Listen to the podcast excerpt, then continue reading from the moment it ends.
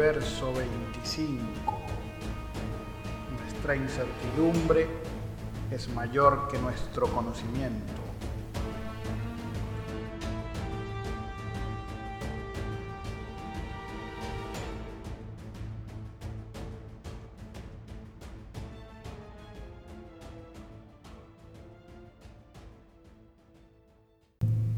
Perdonen señores que me haya atrevido a interrumpir su importante reunión, pero es que he venido a ayudarlos.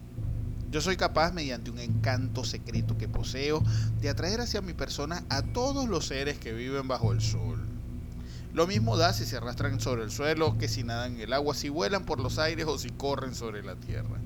Todos ellos me siguen como ustedes no pueden imaginárselo. Principalmente uso mi poder mágico con los animales que más daño hacen en los pueblos, ya sean toros o sapos, víboras o lagartijas. La gente me conocen como el flautista mágico.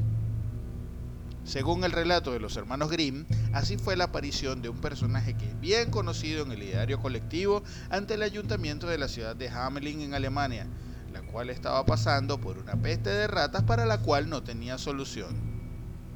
El flautista mágico liberó la ciudad de Hamelin de la peste de ratas a cambio de un importe de mil florines. Tocó su flauta majestuosamente, hipnotizando a las ratas hasta que éstas, bajo el hechizo de su música, se dirigieron al río y se ahogaron. Los políticos de la ciudad, al ver materializado el encargo, se pusieron de acuerdo para no pagarle al flautista. Este en venganza tocó su flauta una vez más y se llevó los niños del pueblo para siempre de los niños de la ciudad solo uno se quedó y esto se debió a que tenía una discapacidad en una de sus piernas por lo cual no pudo seguirle el ritmo al resto.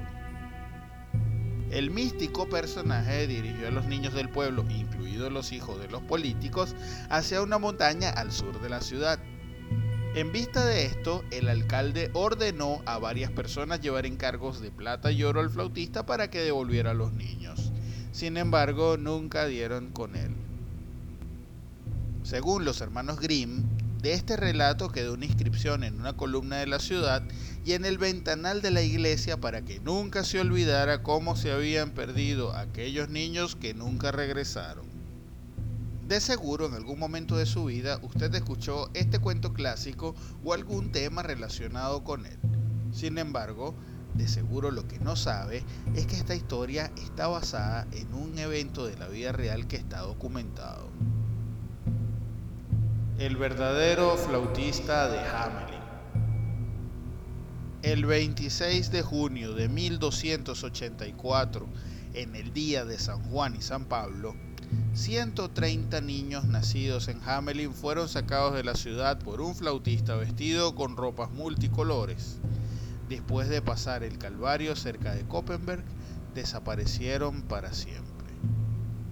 Así reza actualmente una placa de piedra en la fachada de una casa del año 1602 de la ciudad de Hamelin. Este texto proviene de un antiguo verso de un libro que salió a la luz en el año 1384 de manos del nieto de una testigo presencial de aquel evento. Según esta persona, su abuela escribió literalmente lo que vio suceder el día que apareció aquel personaje. Por su parte, en un libro de registro de la ciudad del año 1384, lamenta en una de sus anotaciones, ya han pasado 100 años desde que se fueron nuestros hijos. Según el cuento clásico, el alcalde de la ciudad prohibió que en la calle por donde pasó el flautista se toque cualquier tipo de música en conmemoración de lo acontecido con aquellos niños. Lo curioso es que hoy por hoy la prohibición persiste y cualquier tipo de celebración que pase por ese sitio suspende la música y todo tipo de ambiente festivo para luego continuar al superar dicha calle. Respecto a la inscripción en el vitral de la iglesia, hoy en día puede verse una reproducción moderna elaborada por Hans Doverting. Sin embargo, el vitral original de la iglesia fue destruido en el siglo XVII, por lo cual es difícil constatar que dicha referencia existía. Se dice que había un vitral que tenía dibujado el flautista y que los niños tenían apariencia fantasmal. Otra referencia al evento reposa en el documento del siglo XV llamado el Manuscrito de Lundberg. Dicho documento cuenta que 130 niños desaparecieron el 26 de junio de 1284 siguiendo a un flautista a un sitio llamado Calvary o Copen. El principal misterio que ronda este evento es ¿qué pasó con los niños? Aunque hay numerosas teorías, hay unas pocas entre las más aceptadas ya que dan coincidencia a ciertos eventos históricos que se encuentran documentados.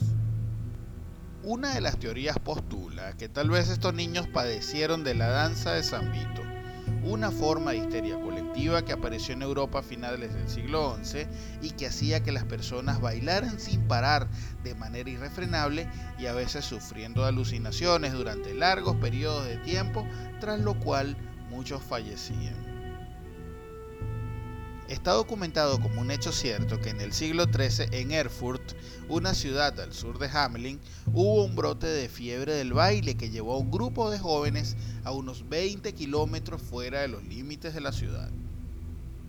Esta teoría es similar a otra que establece que los niños estaban enfermos por algún tipo de infección, tal vez una peste, y fueron sacados del pueblo para evitar que continuara el contagio comunitario. Sin embargo, no hay documentados eventos de peste en Europa hasta algunos años después. Otra teoría que está entre las más aceptadas indica que los niños partieron de Hamelin de la mano de un reclutador o localizador en una migración al este por una recesión económica. Estos reclutadores se encargaban de buscar personas en las zonas aledañas para repoblar los alrededores de Berlín. Los reclutadores al parecer utilizaban instrumentos musicales e indumentarias coloridas para llamar la atención de los potenciales colonos. Esta última teoría es aceptada ya que según la investigación de varios historiadores se ha podido observar que los apellidos típicos de Hamelin comienzan a aparecer en localidades aledañas a Berlín en el periodo de tiempo que se estima sucedió este evento. Sin duda resulta por demás interesante que una historia se creía parte de la invención literaria de alguien resulta basada en un tan alto porcentaje de realidad. A la fecha se desconoce qué tan literal fue el evento descrito en el cuento del flautista de Hamelin. Sin embargo, desde 1284 se mantienen leyes y costumbres inherentes al presunto hecho histórico tras esta leyenda. Si le gustó, por favor compártanos sus impresiones en la caja de comentarios, suscríbete, dale like y activa la campanita para que te lleguen las notificaciones de los nuevos contenidos en nuestro canal de YouTube. Visítenos en nuestra página www.universo25.com y síganos en nuestras redes sociales. Universo25 en YouTube, arroba Universo25 en Instagram, arroba U25 en Twitter y nuestro correo electrónico universo25 arroba gmail.com. También puede ubicarnos en Anchor FM y las principales plataformas de podcast.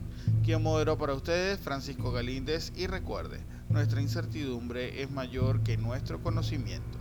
Hasta el próximo episodio.